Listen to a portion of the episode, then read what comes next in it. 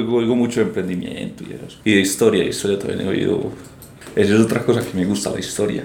Si quiere le meto algo de, de historia de Roma. Yo no, me gusta mucho ese. Ah, bueno, listo. Bienvenidos a Cubo Ademia, el podcast en donde Diego Jurado junto con sus invitados te compartirán sus experiencias y reflexiones para aplicar la metodología del cubo Rubik, el sistema que te ayuda a llevar una vida en armonía financiera desde las diferentes áreas de tu vida, espiritual, emocional, física, intelectual, de diversión y desde luego la económica. En Cubo Ademia buscamos que tú mismo identifiques los algoritmos, los hábitos que debes incorporar en tu vida para cada una de las áreas, conscientes de que solo tú puedes definir lo que representan éxito y felicidad, nos preocupamos porque hagas la mejor inversión de lo más valioso que tienes, tu tiempo. Con ustedes, Diego Jurado. Hola, ¿qué tal estás? Mi nombre es Diego Jurado de diegojurado.com. Te agradezco que estés de nuevo con nosotros en Cubademia, este espacio donde nos hemos marcado como objetivo compartir contigo experiencias y reflexiones que te inspiren y ayuden a llevar una vida en armonía financiera.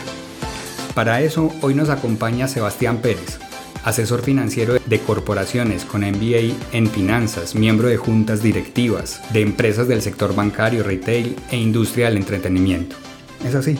Sí, así más o menos es, sí. Bienvenido Sebastián, gracias por aceptar la invitación a Cubademia.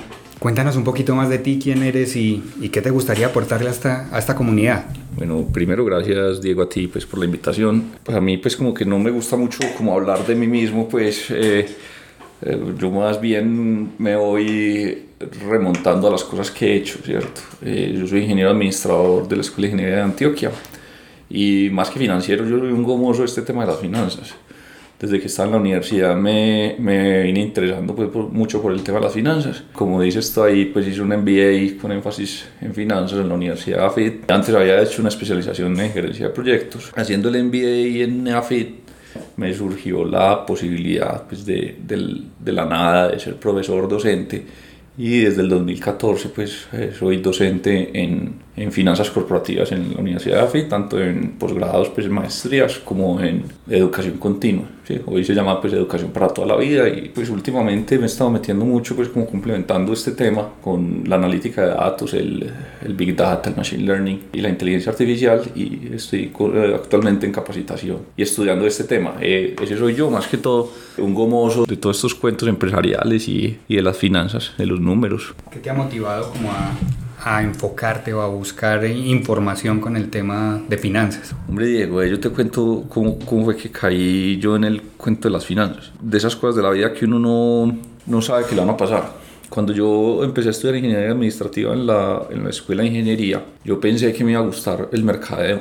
Sí, yo entré pues sin conocimientos, pensando que me iba a gustar el mercadeo. Por allá en tercero o cuarto semestre tuve un profesor, no sé si fue la forma de cómo daba la clase o de alguna manera yo hice clic con el tema financiero y, y, me enamoré desde ese momento de las finanzas. Entonces desde ese momento no hago sino comer, desayunar, almorzar y todo finanzas. Eh, la materia era matemática financiera. Entonces a partir de ahí, yo la verdad si me preguntan no sé por qué hice clic. Yo creo que mi estructura mental es como más numérica. Yo últimamente que he estado indagando en este cuento del Machine Learning, lo he dicho abiertamente, pues volviera a estudiar, estudiaría ingeniería matemática o algo como más numérico que, que la misma ingeniería administrativa. Describinos desde tu perspectiva ¿Qué son finanzas? ¿Qué, son, ¿Qué es eso? O sea, aterriza. Un, un niño de 5 años quiere entender qué son finanzas. Eh, Esa es como de las preguntas más difíciles de hacer e incluso eh, las hago en, en, mis cursos. Explíquele a un niño de 5 años qué es esta vaina. Las finanzas no son más que eh, la forma en cómo nosotros nos relacionamos con el dinero. Punto. Bueno, voy a poner un poquito técnico. La economía es, es en sí una ciencia que estudia la relación del ser humano con los factores de producción. Los factores de producción, si alguien estudia economía, son tres. Eh, la tierra, el trabajo y el capital. Las finanzas son una parte pequeña de la economía, una parte pequeña de la microeconomía, que simplemente se encarga de estudiar eh, la relación, ya sea de las empresas o de los seres humanos, con, con el dinero, cómo nos relacionamos con ello. Entonces ahí, a partir de ahí han surgido pues un montón de teorías, un montón de cosas, unas que son más matemáticas, otras que son más humanistas. Entonces han surgido cosas como como por ejemplo el, lo que llamamos el behavioral finance, o, o traducido al español sería algo así como las finanzas del comportamiento, o sea, cómo nosotros como seres humanos nos comportamos desde nuestra estructura cerebral a, a la relación con el dinero desde tu perspectiva y habiendo estudiado tanto todo este tema de finanzas, califica la relación del ser humano con el dinero? Hace unos dos años más o menos, yo llegué a un punto en el cual, o las finanzas llegaron a un punto, y yo creo que también el mundo en general llegó a un punto en el cual están parando unas cosas supremamente interesantes. Entonces hace dos años eh, yo me senté y dije, bueno, ¿hacia dónde voy ya con este tema? Pues o sea, uno, uno cuando es famoso de algún tema, no se queda con lo que existe, sino, listo, aquí está Polo, pues... Eh, al lado de nosotros, está haciendo mucho calor y es un perrito peludo, entonces si oyen pues por allá atrás eh, un jadeo, ese es Polo, es muy lindo, eh, algún día lo montaremos ahí en el, en el canal. han surgido un montón de teorías financieras. Una de ellas es este que, que te contaba, el del Behavioral Economics. Entonces el Behavioral Economics, eh, él me dio hace como dos años por leer mucho del tema. Y es un tema supremamente apasionante porque no se define una única manera de relacionarse con el dinero. De hecho, esa es como la base del, del análisis del Behavioral Economics. Es reconocer que todas las personas somos distintas y todos tenemos relaciones distintas con el dinero y que al final del día eh, las finanzas, al ser una parte de la economía, la economía es una ciencia social. Entonces yo no puedo encasillar en una única teoría a un mundo como es el cerebro de cada ser humano. Obviamente pues eh, es, es, algo que se acerca más a la psicología, al psicoanálisis, a todo este tipo de cosas y hay ciertas pautas y ciertos parámetros, pero no se podría uno como encasillar en, en algo, es decir, eh, el ser humano se relaciona así con el dinero o no, hay que ver cada una de las personas cómo ha sido su relación con el dinero y cómo es su estructura cerebral para, para poder determinar pues esa relación que me preguntas. En temas de dinero, constantemente nos estamos comparando como con el vecino, con el lado, con el que aparece en redes sociales.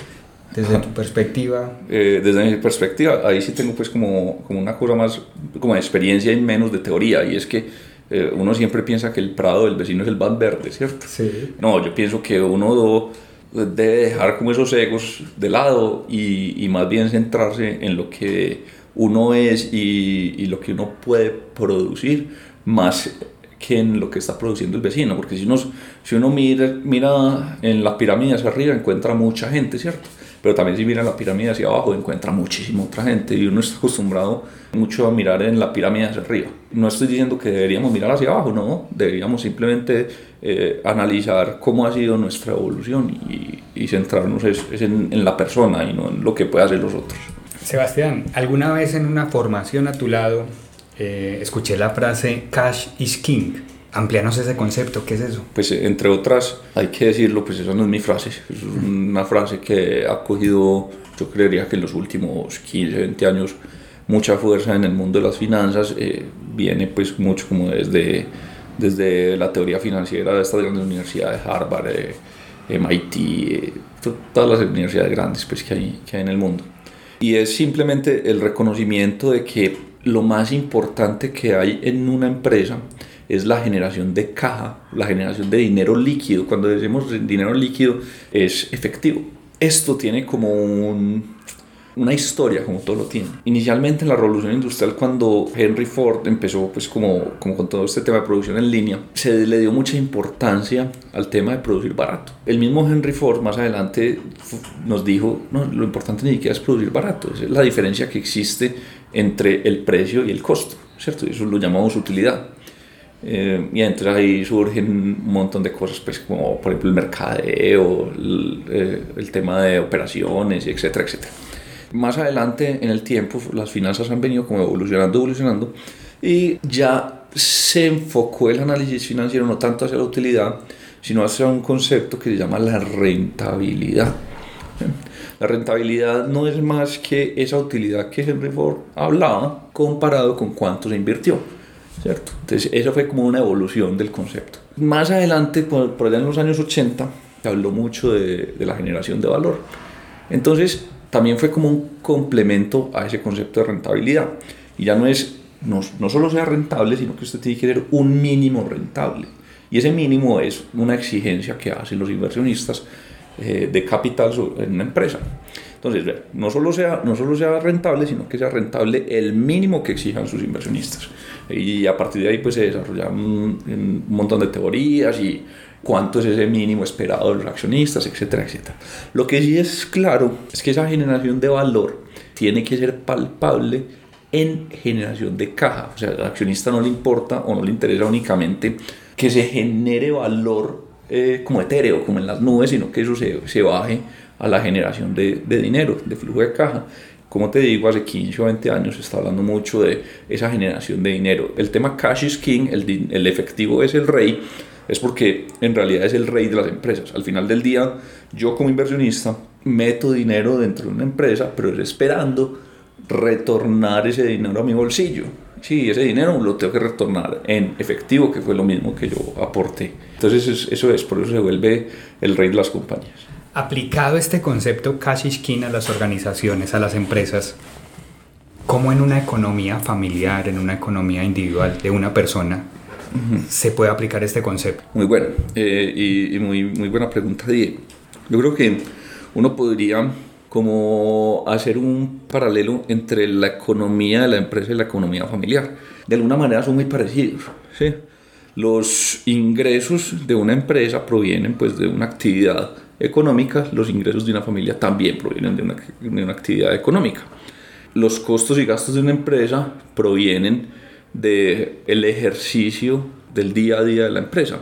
Los egresos de una familia provienen también del día a día de, de, la familia, ¿cierto? El mercado, eh, el colegio de los niños, que, etcétera, etcétera. Todo lo que implica una casa, un hogar. Entonces, eh, yo creo que al final del día, son dos conceptos o son dos cosas que son muy comparables. Entonces, ¿cómo se compagina este, esta parte del efectivo o el dinero dentro de la economía de la familia? Es exactamente igual. Si yo como persona natural hago una inversión, digamos, en el sector inmobiliario, ¿sí? yo soy una persona que, que soy casado, tengo dos hijos, el efectivo que me va a requerir esa inversión es de un tamaño muy grande y de alguna manera yo voy a tener un montón de compromisos que tengo que cumplir en el día a día. De tal manera que si esa inversión que yo estoy haciendo me abarca o, me, me, digámoslo así, me chupa todo, todo, todo, todo mi efectivo, pues no voy a tener dinero como cumplir con mis otras obligaciones, en los colegios, el arriendo, la administración de donde vivo, los servicios públicos, etcétera, etcétera. Entonces, ¿a qué vamos con eso? Que mis inversiones o mis gastos no pueden ser tales que sean superiores a, a mis ingresos. ¿sí? Entonces a eso nos referimos al efectivo. Si yo voy a hacer una inversión, esa inversión tiene que retornarme a mí el efectivo suficiente que me permita a mí sobrevivir. O si yo tengo entonces ya un salario muy grande, yo soy el presidente de una compañía muy grande y quiero hacer una inversión, entonces esa inversión también tiene que ser de tal forma que me permita a mí mantener mi estilo de vida.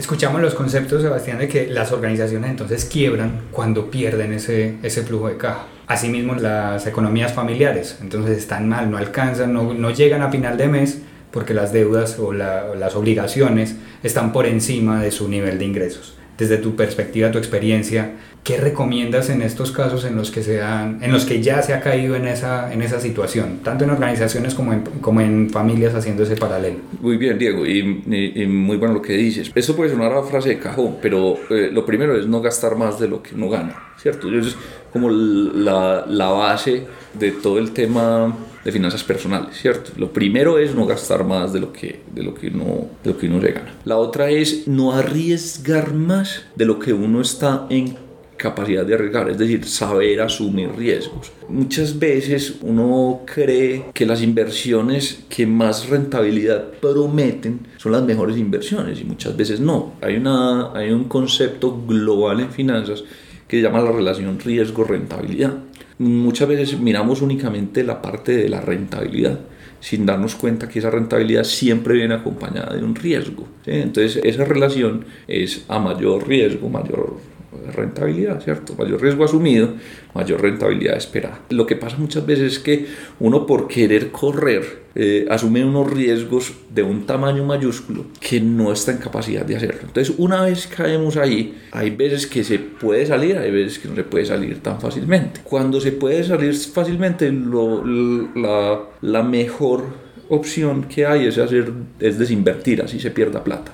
¿cierto? Porque la tranquilidad de la familia pues es, es lo principal. Entonces mi recomendación es, si usted puede salirse de la inversión, sálgase, ¿cierto? Sálgase, así pierde un poquito más, un poquito de plata, pero mantenga su flujo de caja constante de tal manera que le permita vivir y entonces con esa desinversión ya uno puede entrar a, inversiones de, de, riesgos más moderados. Y la otra es pues, cuando no se puede salir, entonces uno ya ahí entra en problemas más grandes, pues que es en cesación de pagos, eh, entonces ahí detrás los bancos y, y, y data crédito y todo este tipo de cosas. Una de las cosas importantes en finanzas personales es saber cuidar eh, el historial crediticio, porque es lo que le permite a uno apalancarse. Cuando hablamos de apalancarnos es utilizar recursos del sistema financiero para acceder a inversiones más grandes de lo que me permite a mí mi flujo de caja tener, ¿cierto? Me explico. Yo hoy no tengo la capacidad de poner en caja 200 millones para un apartamento, 100 millones para un apartamento de interés social, pero sí tengo mi banco que sí lo tiene y tengo un buen historial crediticio que me permite durante 20 años pagarlo y yo con el flujo de caja que sí tengo mensual poder cumplir con esa deuda. Pero la única forma de yo poder acceder a, estos, a este sistema financiero es teniendo un buen historial. Entonces eh, es una de las cosas importantes que hay que cuidar. Acompañas a muchas organizaciones desde sus juntas directivas y organizaciones de diferentes sectores de la economía. En estas organizaciones seguramente que das mucho acompañamiento o tu asesoría está muy enfocada en, el, en la parte financiera, en los flujos de caja, en, todos estos indicadores de los que nos hablas. ¿Cómo afecta a las organizaciones, digamos, el capital humano? Pero hombre Diego, yo, yo pienso varias cosas. Cuando uno entra a ser parte de este mundo financiero, a uno le enseñan que lo más importante en la compañía son las finanzas. Sí, lo más importante de las compañías es generar dinero, es devolverle a los accionistas la inversión que ellos han hecho. Y la verdad es que eso es cierto. ¿sí? Si uno mira de manera cruda el concepto, uno lo que tiene que hacer es eh, devolverle a los, a los, accionistas el dinero que, que, ellos, que ellos han invertido. Ahora, si uno se va al cómo, en el cómo yo creo que lo más importante es el capital humano. Y creo no solamente en el capital humano, sino en la capacitación de ese capital humano. ¿Quién es el que al final del día materializa la razón social del negocio? Son las personas, ¿cierto? Ahorita que se ha hablado mucho, que se habla mucho de, de la inteligencia artificial, pues hay una malcreencia de que la inteligencia artificial es, es con un botón manejar una compañía y no, de alguna manera la inteligencia artificial es una herramienta que le permite a las personas, si se permite el concepto, desrobotizarse y pensar más como personas y lograr estrategias que permitan cumplir ese objetivo financiero eh, de mayor forma. Entonces, para resumir la respuesta, eh, yo creo que el capital humano es lo más importante porque es el que materializa ese tema de, de, generación de valor financiero para las compañías. Ya había visto que eres un estudioso de este tema de la inteligencia artificial y de... Data Science o Big Data. Exactamente, eres un, eres un estudioso de estos, de estos temas. Habiéndolo estudiado, conociendo, digamos, las, las organizaciones y conociendo ese, ese enfoque de las organizaciones, obviamente, en devolver verle pues el, el, capital más, más lo que haya generado en, en, valor a los inversionistas y reconociendo que, que, el capital humano es digamos sí, lo más importante. Con estos dos conceptos, inteligencia artificial, ¿qué ves en el futuro de las organizaciones? ¿Cómo influyen las personas? ¿Qué va a pasar? O sea, desde tu perspectiva, ¿qué pasará en el futuro en las organizaciones? Bien, yo creo que no sé si no nos hemos dado cuenta o si nos hemos dado cuenta y, y, y, apenas lo estamos asimilando, pues yo creo que estamos en un momento histórico, en la historia empresarial, estamos en un momento demasiado emocionante, demasiado. En todas estas, en las revoluciones industriales, históricamente nos hemos dado cuenta de un montón de cosas, ¿cierto? Entonces, eh, en la primera revolución industrial, con la máquina a vapor, nos dimos cuenta que las máquinas podían hacer más de lo que el hombre físicamente estaba en capacidad de hacer. ¿cierto? En la revolución tecnológica de los años 80, 70, 80, el ser humano se dio cuenta de que el cerebro, pues de que las máquinas estaban en capacidad de hacer más allá de lo que el cerebro humano físicamente podía hacer. Físicamente el cerebro humano. Hoy en día, en la cuarta revolución industrial, nos estamos dando cuenta de que las máquinas son capaces de hacer más de lo que el cerebro humano intelectualmente es capaz de hacer. O sea, ya no solo físicamente, sino intelectualmente. Cuando hablamos de machine learning, estamos hablando de máquinas que aprenden, ¿cierto? Aprenden a hacer actividades. Cuando hablemos de inteligencia artificial, eh, las máquinas son capaces de hacer ciertas labores inteligentes y de pensar de alguna forma, si así se permite, pues no, yo no soy de los que creo en estas teorías conspirativas y que las máquinas no van a a, invadir y a dominar pues, el día de mañana. ¿no? hasta de pronto sí, pues, pero no, no, lo veo, pues, por lo menos en el, en el mediano plazo. ¿Qué veo yo en el tema empresarial? Uno, una desrobotización de las personas. De esto se ha hablado mucho y, y que no, que es que, la, que, que la inteligencia artificial nos va, a, nos va a quitar trabajos y le va a quitar trabajo a la gente. No, yo lo que creo es que uno, sí, los trabajos van a cambiar mucho. De aquí al cinco años yo creo que los trabajos van a ser menos operativos y más analíticos, ¿sí? pero nos van a devolver la humanización de las personas. Eso es lo que yo creo. En, por lo menos en el corto y mediano plazo en el tema, en el tema empresarial. O sea, nos vamos a dedicar más a analizar y mucho menos a operar yo no sé, a muchos nos habrá pasado que nos llaman de un call center a ofrecernos un producto X o Y, muchas veces financiero, y la que nos habla es, yo, pues es, no, es, es, una persona, porque uno sabe que es una persona, pero, que está repitiendo un libreto y parece una máquina. A mí eso me da mucha tristeza, porque es una persona que tiene sueños, ¿cierto? Tiene tristezas, alegrías, frustraciones, un montón de cosas y la podemos trabajar. Es un trabajo que fácilmente puede hacer una máquina. O sea, esas personas la podríamos estar aprovechando en, en, muchas otras cosas. En el tema empresarial, yo creo que eso es lo que va a pasar, que eh, vamos a, a, humanizar mucho más los trabajos y bueno, ya en términos pues tecnológicos, pienso que, eh, por ejemplo, los, los carros que se manejan solos, los self-driving cars, eh, es un tema que se viene con mucha fuerza. El blockchain es, es, una tecnología que nos va a ayudar mucho, como por ejemplo en el tema de fraudes, en el tema de mejorar la transaccionabilidad en el sistema financiero, por ejemplo. la robótica de procesos nos va a permitir hacer procesos que eran muy automáticos, hacerlos eh, no personas, sino máquinas. El machine learning creo que es una tecnología que nos va a permitir hacer un análisis mucho más fuerte de los datos y ahí, y ahí sí hay como una línea ética muy grande y, creo que eh, detrás tiene que venir eh, la regulación. Hasta qué punto consumidores están siendo vigilados por, por, las marcas porque se puede hacer con estadística, pues como proyecciones y saber qué, qué es lo que está pasando.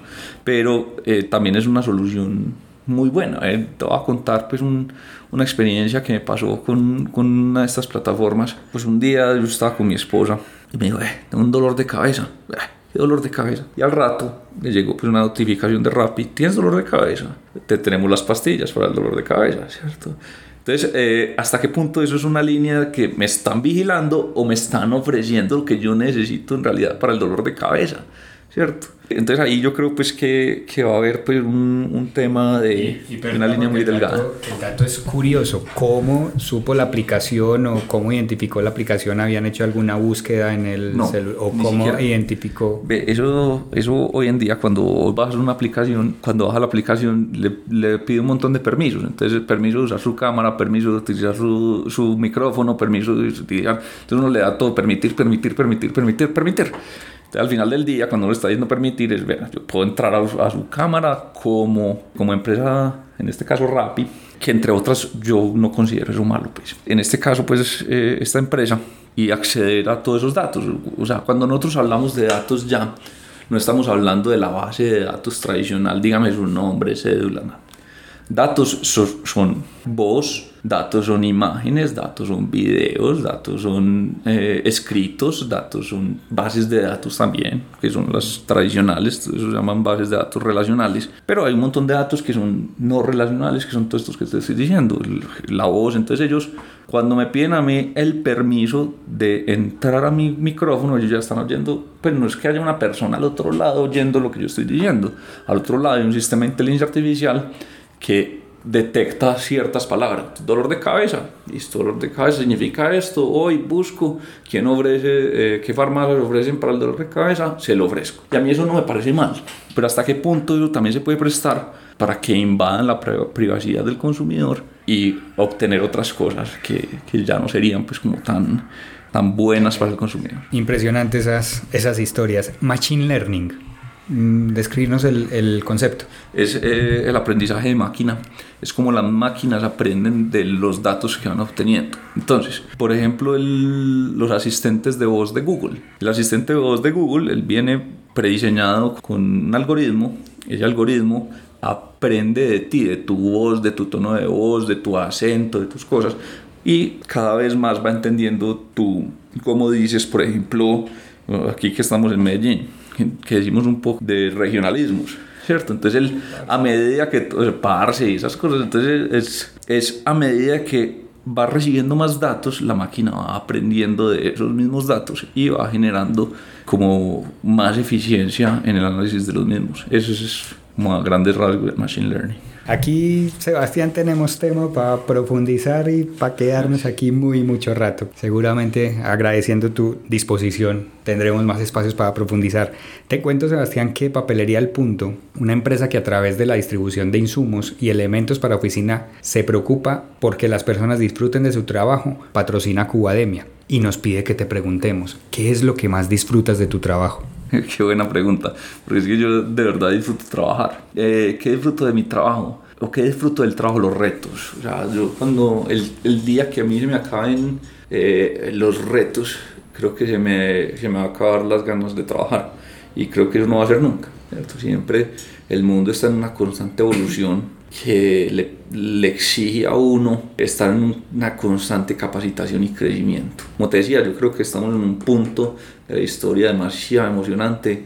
Te cuento que yo todos los días llego a mi oficina a 7, 7 y media y le dedico media horita a estudiar una tecnología distinta. En algún momento estuve con el Machine Learning, en otro momento estuve estudiando sobre blockchain, ahorita estoy muy gomoso con el tema de robótica de procesos y constantemente porque es que eh, cuando uno está al frente de una organización eh, en una junta directiva tiene que estar a la vanguardia de todos estos temas, porque el, las juntas directivas son los que definen el norte de las compañías y el norte de las compañías eh, en este momento pienso yo tiene que combinar tanto la estrategia con estas nuevas formas de realizar las cosas. ¿Qué disfruto de mi trabajo? Los retos. Y en este momento creo que los retos en transformación digital son de tamaño, mejor dicho, tenemos tiempo para poder estar entretenidos un buen rato con retos grandes. Entonces, eh, eso es lo que más disfruto del trabajo, los retos. Yo soy una persona que me gusta, me gusta, soy competitivo, me gustan los retos y me gusta sacar cosas adelante. Estamos hablando con Sebastián Pérez, ya han podido evidenciar todo lo que podemos obtener de él. Sebastián, fíjate que en Cubademia proponemos la figura del cubo Rubik como una idea para encontrar balance en las diferentes áreas de la vida. Nos gustaría que nos compartieras algunos de tus hábitos para cada una de estas áreas. Por ejemplo, en el área blanca, el tema espiritual, el área como de propósito. ¿Qué hábitos tienes en esta área? Bueno, Diego, ahí, ahí sí de pronto tocas el punto que mejor dicho, el dedo en la llaga. ¿Por qué? Porque yo he estado en los últimos años de mi vida en una, en una disyuntiva en el tema espiritual, ¿cierto? Yo soy católico, mi familia es católica, tradicional, yo soy una persona de conservadora, pero de alguna manera hace unos años he tenido una crítica muy grande a la iglesia católica. Entonces, en este momento, pues mi vida espiritual se encuentra en un punto, como lo dijéramos, de búsqueda. Y en eso estamos, ¿cierto? Es un momento de, digámoslo así, de revolcón espiritual. más allá de la religión, ¿cierto? Entonces, eh, más como buscar un tema de ser buena persona, de devolverle a la sociedad un poquito de lo que la sociedad le entregaba a uno, como ese tipo de cosas. Es mi aspecto espiritual al que le estoy trabajando ahora. En este punto en el que estoy es uno, ser una persona justa, porque lo digo mucho en mis clases también, ser bueno es muy fácil, lo difícil es ser justo, es como tratar de ser justo en mi día a día, así me siento como al final del día y hago como un balance de qué pasó en mi día, muy reflexivo y muy autocrítico. Pues ahí vamos buscando pues como algunos temas de, me gusta mucho el tema de meditación, eh, pero no, no, lo he explorado como con fuerza. En el área azul, desarrollo intelectual, hace un momento nos hablabas de que media hora cada mañana dedicas a aprender algo nuevo. ¿Hay algún otro hábito que, que esté enfocado en ese tema de, de, aprender cada día algo nuevo? Sí, ve, una de las cosas que también pues también todos son procesos en la vida. Pues. Yo cuando fui pelado fui muy deportista, me gustaba el fútbol, no me gustaba estudiar, no me gustaba leer, no pero hoy en día disfruto leer entonces, eh, y disfruto estudiar, de verdad lo disfruto de aprender cosas nuevas. Entonces, eh, como me dices en el tema intelectual, ahí sí te pusiste el dedo en la llaga, pero en la llaga buena. Estudio mucho, pues por el mismo, por el mismo tema de ser docente, lo obliga a uno a estar muy a la vanguardia pero también descubrí una vocación tardía que es la historia, entonces me gusta leer mucho de la historia de Roma. También, ¿por qué historia de Roma? Pues porque, ¿cómo llegué allá?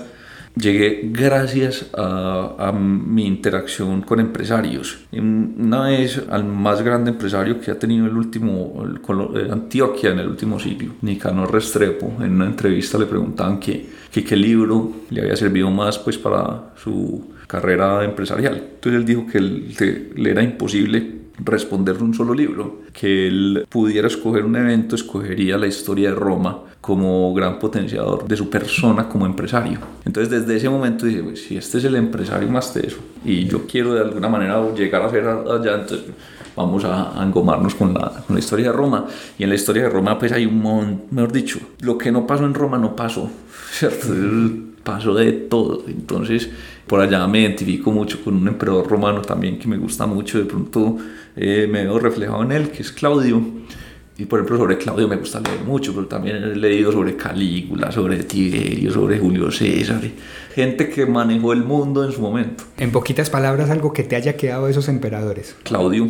Claudio eh, era un, un, emperador, fue un emperador romano que nadie pensó que fuera a llegar pronto de alguna manera me identifico mucho con esas historias de, de, personas que parecen no serlo, pero al final del día les dan la oportunidad y son los mejores. Entonces Claudio era como el bobito de la familia.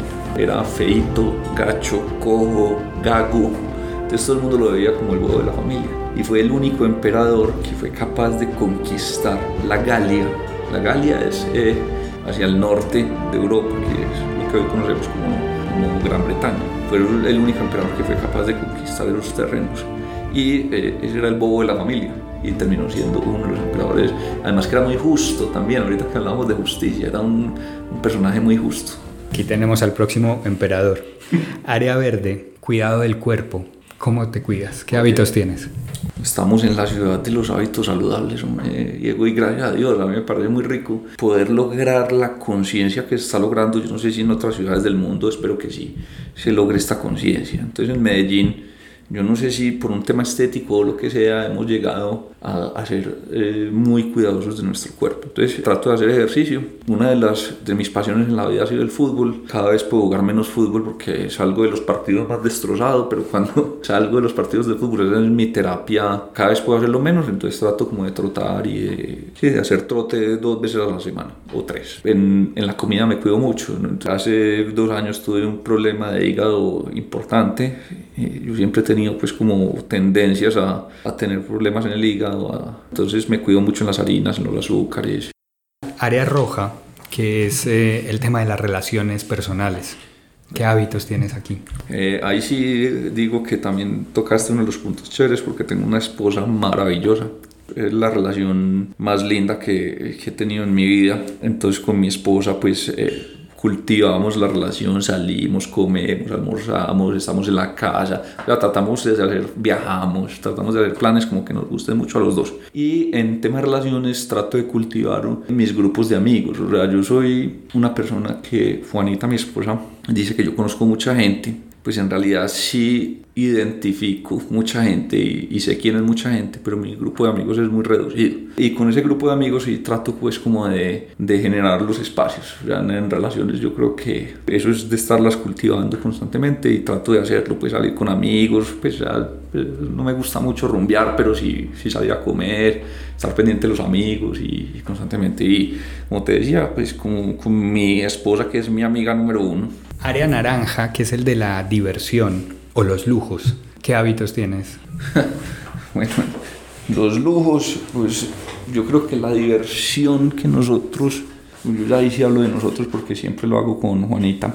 Nosotros nos gusta mucho viajar, conocer nuevos lugares, estar en familia, esas son como las diversiones de nosotros. En lujos, lujos. Yo creo que la plata que Juanita y yo nos gastamos, nos la gastamos en comida. Nos encanta conocer restaurantes, salir. El lujo que me doy es que una vez por semana como frijoles en la hacienda aquí en Medellín, ahí valga la cuña pues para la hacienda, nos encanta, una vez por semana vamos, eso es como el, el lujo que nos damos. El área amarilla ya es la parte material, ahí sí, la, como la parte financiera, el dinero. Danos hábitos o tips para esta área. Bueno, en el tema financiero sí soy muy activo también. Muy activo es que eh, nosotros, eh, junto con Juanita o, o, ya de manera personal, también tengo inversiones. Y es lo que constantemente estoy haciendo y es lo que me apasiona. Es estar viendo en el medio qué, qué tipo de inversiones hay, cómo hacemos para mover el dinero, cómo hacemos para lograr esa independencia financiera. Entonces, por ejemplo, con Juanita, hace, desde que empezamos a salir, empezamos a generar un, un capital propio de la pareja y hacemos inversión en propiedad raíz, en apartamentos y los, o los alquilamos, los vendemos y vamos como moviendo el dinero. En mi parte personal, en, el tema de asesoría financiera a empresas, asesoro eh, constantemente a empresas en temas financieros. Ahorita metiéndonos un poco en este tema de transformación digital también hemos asesorado y esos dineros, eh, hay una frase que yo tengo y que tenemos como filosofía con Juanita y es la plata de negocios es para negocios y la plata de de los salarios son para hacer los gastos y para hacer eh, diversión, etcétera, etcétera. Entonces, el dinero que nos entra por negocios lo reinvertimos en negocios, por grande que sea. Entonces, estamos constantemente generando porque en finanzas personales hay otra cosa que es la etapa de acumulación. Tengo 35 años, Juanita 28, estamos en plena etapa de acumulación para después eh, poder disfrutar ese dinero. Pero entonces plata de negocios es para negocios y plata de el salario es para diversión, para mantener la casa, para... Pues Sebastián, nos has compartido de muchísimo, hemos hablado hasta de historia de Roma, de todo lo que nos has compartido, ¿con qué te gustaría que se quedara la audiencia? No, pues es que no hemos hablado tanta cosa. no, yo, yo creo que ahí hay un material para que la gente eh, haga discernimiento. Yo, yo como que soy muy malo para, para decirle a las personas hagan esto, hagan lo otro, quédense con esto. Hemos hablado de cómo lograr independencia financiera en las personas, lo importante que es la caja para las empresas. Hemos hablado de Roma, hemos hablado de mi vida personal. Yo creo que si yo le quisiera o le pudiera dejar algo a la gente es hagan las cosas con pasión. Porque creo yo que he logrado un posicionamiento financiero en las empresas y es porque yo siempre que llego a una empresa digo me presentan como el experto en finanzas. Yo digo, no, no soy un experto en finanzas, soy un apasionado por las finanzas. Y si llega un problema financiero, me genera más pasión y más reto. Entonces, no, hagan las cosas con, con pasión y verá que, que, que en realidad todo llega. Qué delicia, Sebastián. ¿Dónde te pueden encontrar? ¿Dónde pueden saber más de ti? Yo tengo una página de LinkedIn donde constantemente estoy como montando cosas de interés. Sebastián Pérez Arbeláez en LinkedIn. De hecho, una de las cosas que creo que va a montar es este, este podcast, eh, si Diego no lo permite. Tengo un Twitter donde aparezco como arroba sepearlogo, S-E-P-E-A-R-L-O-G-O. Ese Twitter sí es más como mi visión personal de, de temas, ¿sí? no es como tan corporativo, sino ahí hablo, eventualmente hablo de algunas cosas cuando hay coyunturas. No es que esté constantemente tuiteando, sino como mi visión de las cosas. Como les dije, soy una persona conservadora y, y los principios conservadores son los que rigen ese, ese, Twitter. El que me quiera seguir bienvenido, pero que sepan que no van a encontrar pues como, como cosas diferentes a, a lo que soy. Pero en el tema empresarial yo el LinkedIn sí lo mantengo, la página de LinkedIn la mantengo pues como actualizadita y estoy montando como temas de interés de, de estas cosas que hemos hablado y que voy leyendo. Sebastián, de nuevo, muchas gracias por, por aceptar la invitación a compartirnos y de verdad que nos dejas con muchísima riqueza en información. Hombre, Diego, a ti y a, tu, y a tu audiencia espero les guste eh, lo que hemos hablado, pues más que todo ha sido una visión muy personal de una persona que no es que sepa mucho, sino que está en constante crecimiento y, y, y espero que el, uno les haya gustado y segundo que les haya servido para sus vidas. Y con esto llegamos al final del episodio de hoy. Recuerda que este espacio está patrocinado por El Punto, una empresa que se dedica a hacer que las personas disfruten de su trabajo a través de la distribución de insumos de papelería, SEO, cafetería, botiquín, seguridad industrial y tecnología. Les encuentras en internet en su sitio web elpunto.com.co. Dedica tiempo a tus clientes. El Punto se dedica a tu empresa. Si has llegado hasta aquí, de verdad espero que sientas que has obtenido valor escuchando y sobre todo que rentabilices el aprendizaje aplicando aquellos tips y hábitos que más te han llamado la atención de Sebastián. Si te gustó, además de suscribirte y dejarnos tu valoración, comparte la información con quienes consideres que les puede resultar igual de valioso. Y si no, déjanoslo saber, qué podemos mejorar. Esperamos tus comentarios. Yo te espero en nuestro próximo episodio. Y mientras tanto, recuerda que ser feliz es un juego de niños. You got a problem, yo, I'll solve it. Watch me take this color cube and help you resolve it. Wanna solve your Rubik's Cube? First you gotta pray. Nah, I'm only kidding. Let me show you the way. See, first you get the top, which is relatively easy.